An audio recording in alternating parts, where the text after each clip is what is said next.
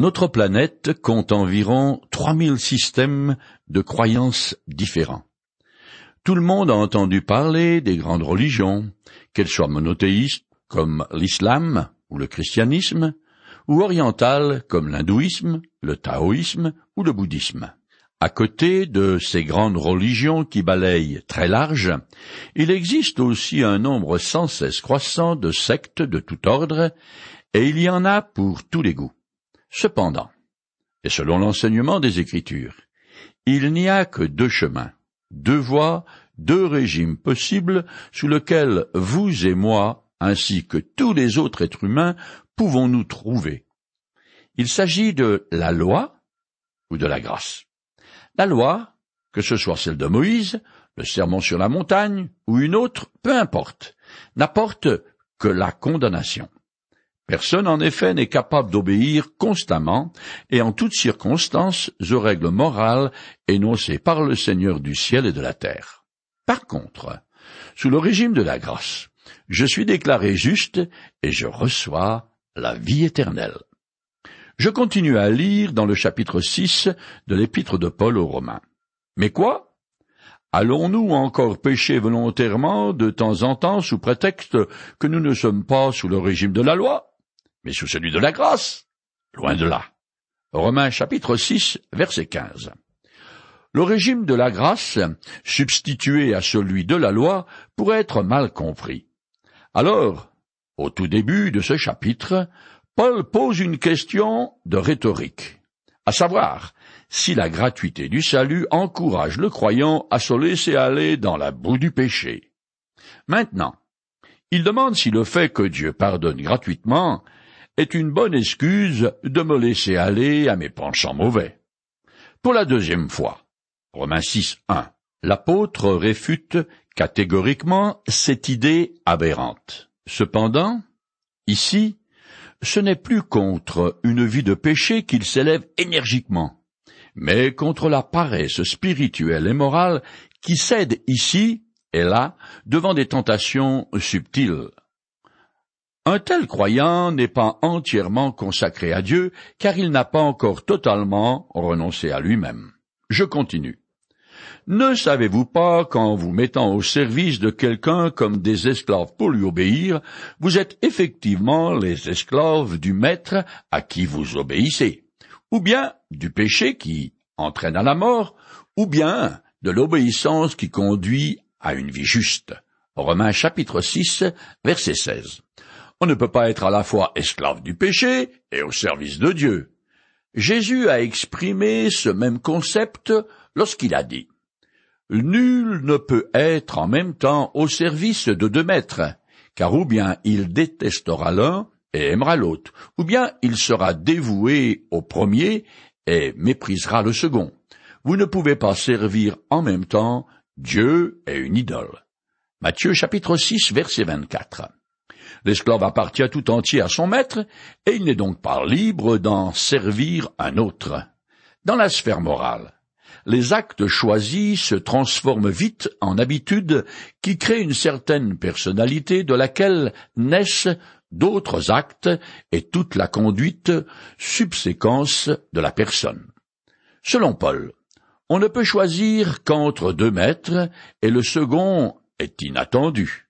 En effet, au mot péché et mort, on attendait comme antithèse sainteté et vie. Mais l'apôtre a préféré obéissance et vie, juste, rappelant ainsi que la désobéissance est l'essence du péché, tandis que l'obéissance nous affranchit de la servitude du mal, et nous introduit dans un état moral conforme à la volonté de Dieu. Saint Augustin a écrit Tu es à la fois un esclave et un être libre, esclave par ton obéissance au commandement, libre par ta joie à l'accomplir, esclave parce que tu es un être créé, libre parce que tu es aimé du Dieu qui t'a créé et tu aimes l'auteur de ton être. Paul rappelle donc que l'esclavage du péché conduit à la mort au sens général du terme car c'est la conséquence naturelle et inévitable du péché. Les Écritures mentionnent la mort physique, spirituelle et éternelle, qui est la séparation d'avec Dieu pour toujours. Par contre, celui qui a choisi le Christ possède la vie éternelle, mais doit aussi se soumettre à son nouveau maître et mener une vie juste au sens général du terme, ce qui inclut l'obéissance à la parole de Dieu et la mise en pratique des vertus chrétiennes. Ce passage de l'apôtre Paul souligne bien que la marche chrétienne ne consiste pas à suivre des règles et des commandements. Le croyant qui veut plaire à Dieu choisit en son âme et conscience de faire sa volonté. Il décide de bon gré d'obéir aux exhortations contenues dans les Écritures. Contrairement à la loi de Moïse, celles-ci n'ont pas pour objectif de condamner le transgresseur, mais de le conduire à mener une vie de sainteté.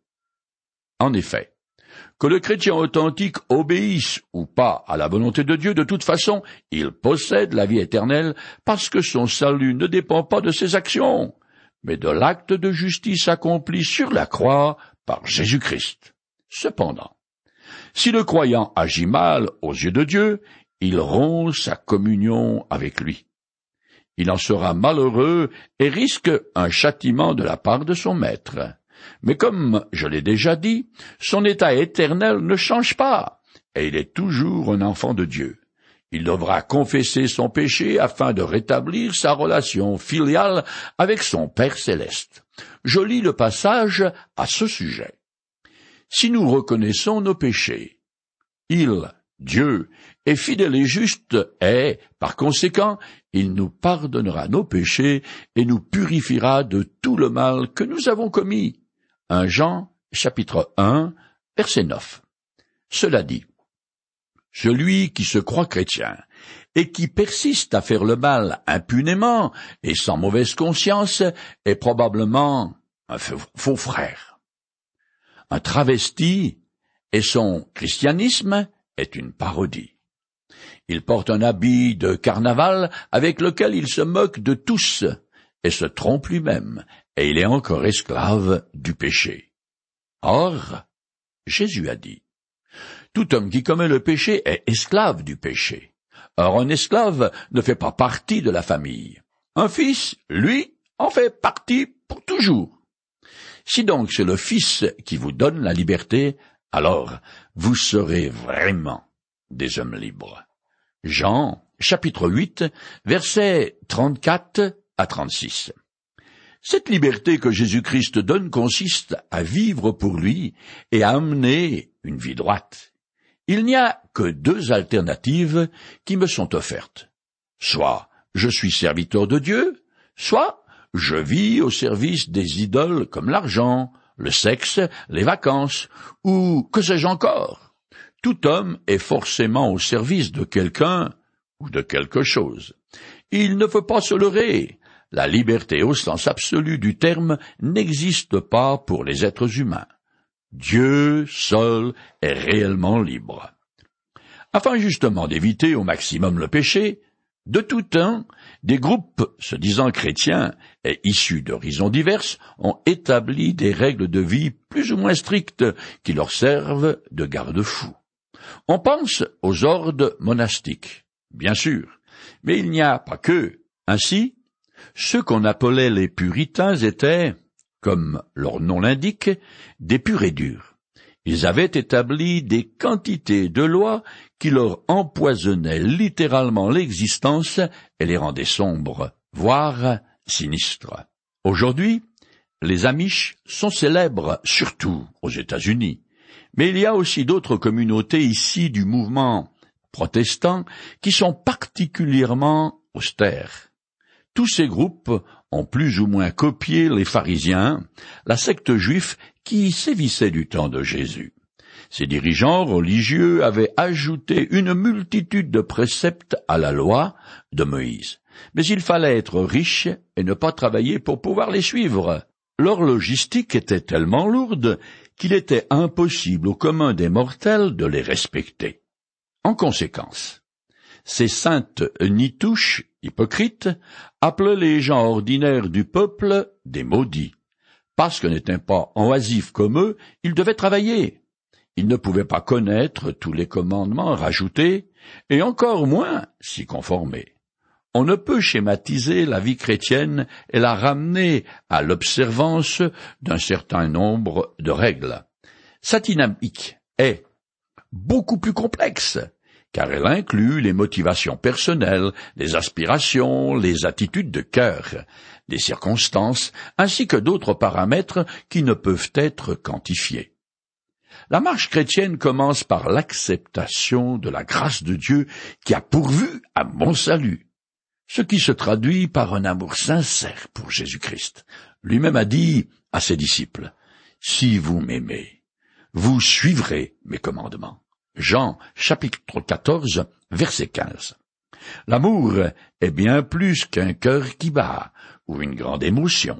C'est une action positive en faveur de l'être aimé. C'est Dieu qui nous a aimés le premier. Il a pris l'initiative d'envoyer son Fils pour accomplir sur la croix l'acte de justice qui a satisfait sa sainteté et sa justice.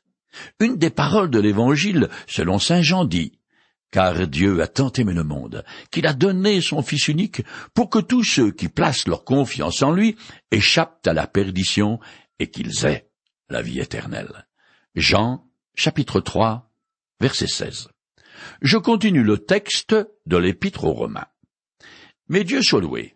Si autrefois vous étiez des esclaves du péché, vous avez maintenant obéi de tout cœur à l'enseignement fondamental auquel vous avez été soumis. Et, à présent, affranchis du péché, vous êtes devenus esclaves de la justice. Romains chapitre 6, les versets 17 et 18. Tandis que l'apôtre gratte le parchemin, ou plus exactement dicte sa lettre, il se rappelle que la grâce de Dieu a déjà touché ses lecteurs, ce qui lui suscite un Alléluia, une louange au Seigneur. Avant d'accepter la bonne nouvelle de Jésus-Christ, tous ses lecteurs étaient esclaves du péché. Mais depuis, ils ont changé leur fusil d'épaule en obéissant vraiment à l'enseignement qu'ils ont reçu. Ils ont accepté d'obéir à la parole de Dieu qui est la vérité, et à Jésus-Christ, leur nouveau maître. Maintenant donc, ils sont affranchis du péché et de ses conséquences, et sont capables de mener une vie pieuse et vertueuse. Leur position juste à l'égard de Dieu se manifeste dans leur vie de tous les jours, dans leur travail, à l'égard de l'argent, dans leurs relations personnelles et partout ailleurs. Je continue. Si je parle ici à la manière des hommes, c'est à cause de votre faiblesse naturelle. De même que vous avez offert autrefois vos membres en esclaves à des passions dégradantes et immorales pour vivre une vie déréglée, de même, offrez-les maintenant en esclaves à la justice pour mener une vie sainte. Romains chapitre 6, verset 19. Paul utilise le mot esclavage pour décrire la condition d'une personne plongée dans le péché. Ce langage est tout à fait approprié. Par contre, l'apôtre semble avoir quelques scrupules à utiliser l'esclavage pour décrire la soumission à Dieu, parce que le Seigneur n'exerce pas une pression tyrannique sur ses enfants. Par ailleurs, Paul semble aussi penser que la compréhension spirituelle de ses lecteurs, d'anciens païens pour la plupart, se situe au ras des pâquerettes et qu'il risque fort d'interpréter l'asservissement à la justice comme une autre forme de servitude alors qu'elle est la seule vraie liberté. Jean chapitre 8 verset 36. Voilà pourquoi il dit Si je parle ici à la manière des hommes, c'est à cause de votre faiblesse naturelle. Cela dit, la métamorphose de l'esclavage est excellente car très familière à ses lecteurs et tirée de leur expérience humaine. En effet, sur les 120 millions d'habitants environ que compte alors l'Empire romain, environ la moitié sont esclaves, dont beaucoup de chrétiens, parce que ce sont les couches les plus basses de la société qui ont le mieux accueilli la bonne nouvelle de Jésus-Christ. Parmi les écrits de Paul, nous avons une toute petite épître adressée à un nommé Philémon, qui montre bien qu'avoir le statut d'homme libre était un bien prisé et difficile à obtenir. Soit dit en passant que ni Jésus, ni Paul, ni aucun autre apôtre n'a songé, ne serait-ce qu'un instant, à essayer de changer le système social de leur époque, qui était pourtant brutal et fort injuste. L'émancipation des esclaves n'est pas leur préoccupation. Aucun d'entre eux n'a dit ou écrit quoi que ce soit contre les maux qui affligent la société de l'Empire.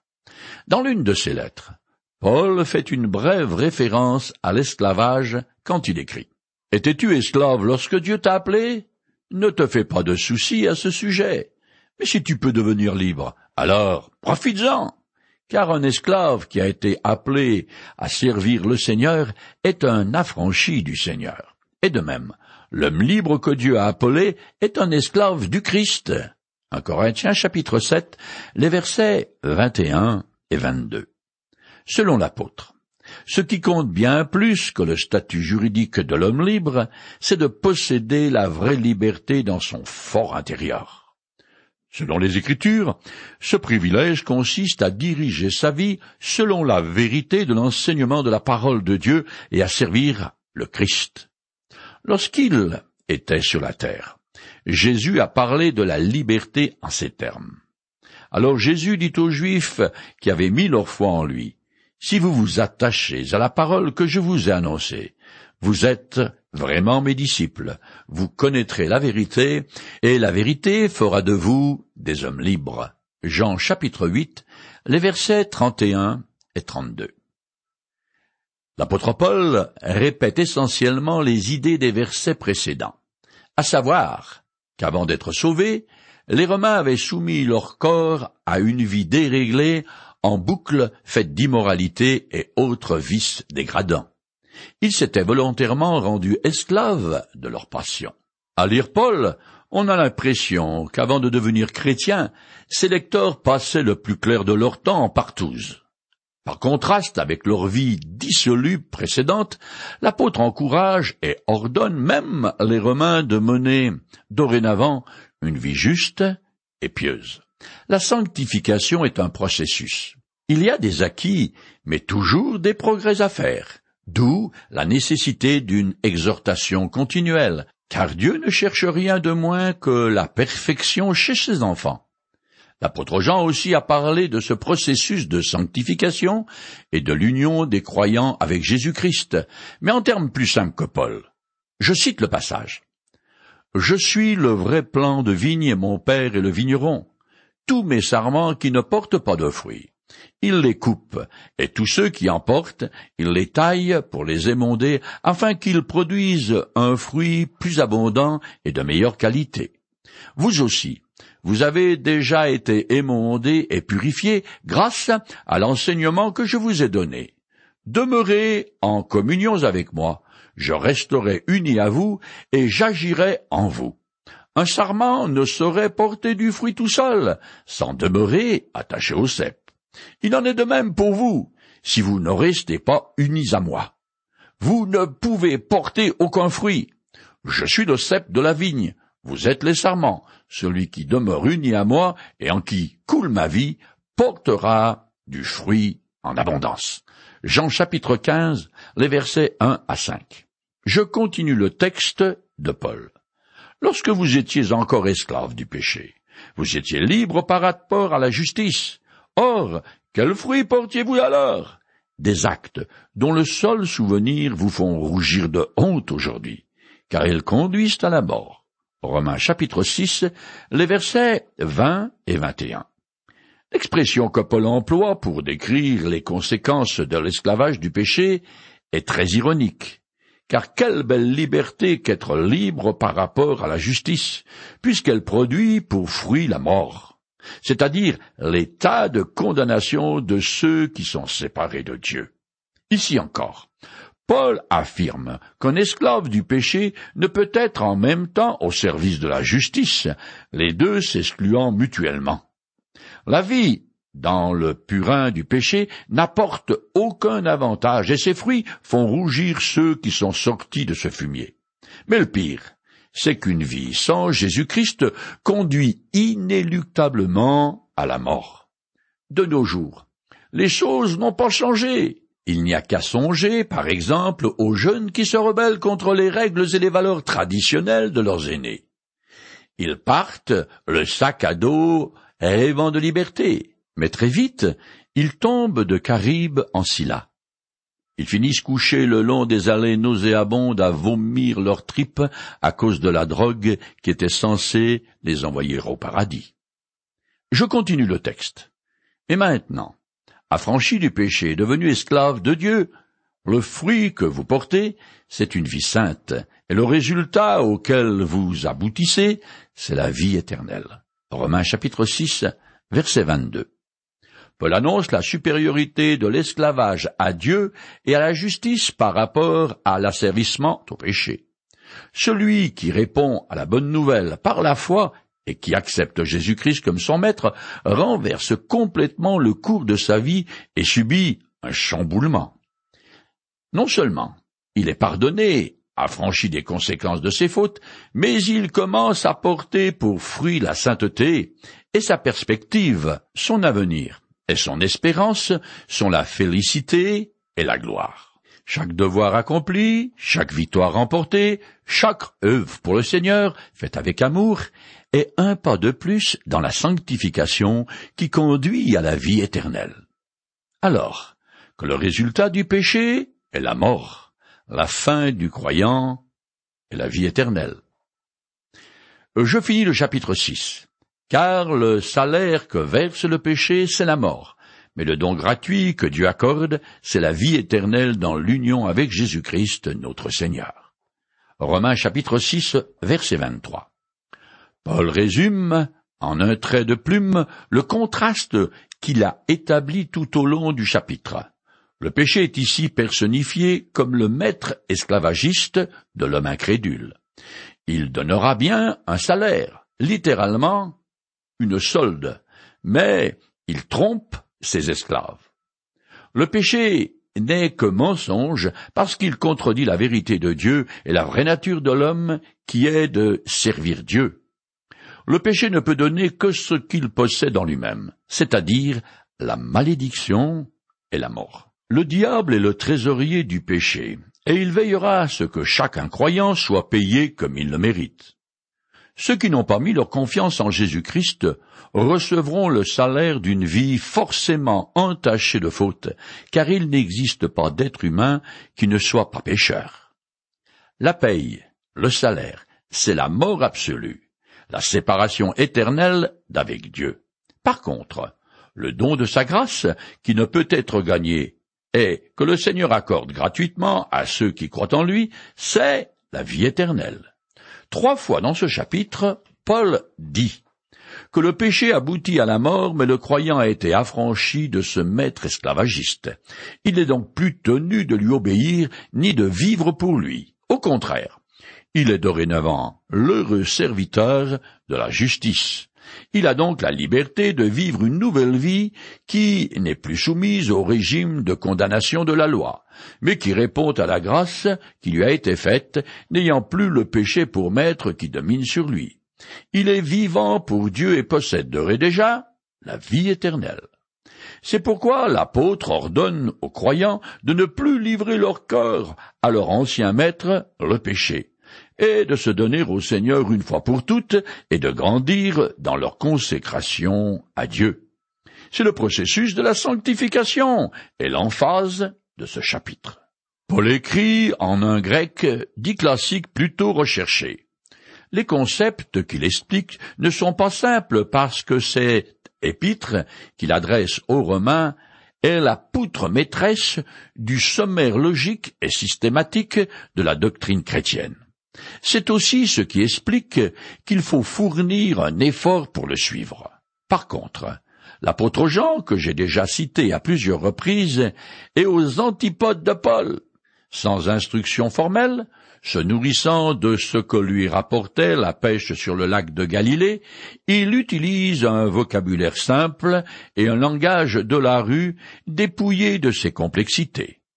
Néanmoins, il adresse lui aussi le sujet capital et essentiel du salut. Je voudrais terminer en citant deux petits passages de la plume de Jean, qui, comme l'a fait Paul, montre très bien le contraste entre la vie éternelle et le jugement. Je lis. Dieu nous a donné la vie éternelle, et cette vie est en son Fils. Celui qui a le Fils a la vie. Celui qui n'a pas le Fils de Dieu n'a pas la vie. Je vous ai écrit cela pour que vous sachiez que vous avez la vie éternelle, vous qui croyez au Fils de Dieu. Celui qui place sa confiance dans le Fils possède la vie éternelle. Celui qui refuse d'écouter le Fils et de se fier à lui ne verra jamais la vie, mais la colère de Dieu reste suspendue au-dessus de sa tête. 1 Jean, chapitre 5, les versets 11 et 13. Jean, chapitre 3, verset 36.